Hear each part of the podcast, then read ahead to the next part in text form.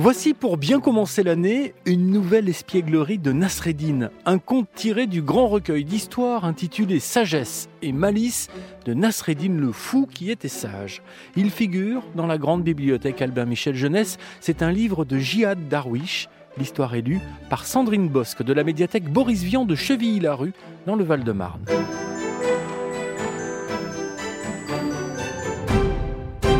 Cet été-là, il faisait chaud, très chaud. Le soleil brûlait la peau et faisait transpirer hommes et bêtes.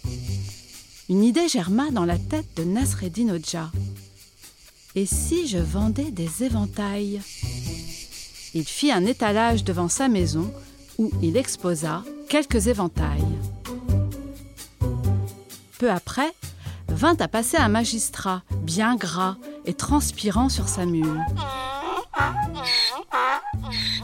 Connu pour son avarice, le magistrat contempla longtemps l'étalage, hésita, s'éclaircit la voix et finit par se décider.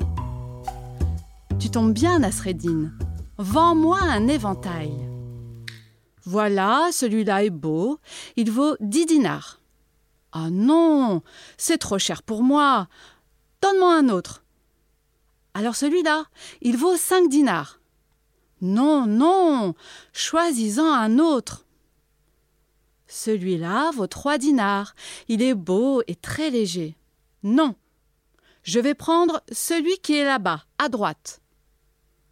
Celui-là ne vaut pas grand-chose. Je le vends pour un dinar. C'est parfait. C'est largement suffisant pour moi. Le magistrat acheta l'éventail à un dinar, fit quelques pas et revint furieux. Mais ton éventail ne vaut rien. J'ai fait à peine dix pas et il est déjà cassé. Comment l'as-tu utilisé? lui demanda Nasreddin calmement. J'ai fait ainsi, comme l'on fait d'habitude, avec tout éventail, dit-il en secouant l'éventail cassé devant son visage. Ah non, on fait ainsi avec l'éventail qui vaut dix dinars. On le fait aussi avec celui qui vaut cinq dinars. On peut faire ainsi, à la limite, avec celui qui vaut 3 dinars. Mais avec l'éventail qui vaut 1 dinar, il faut faire ainsi.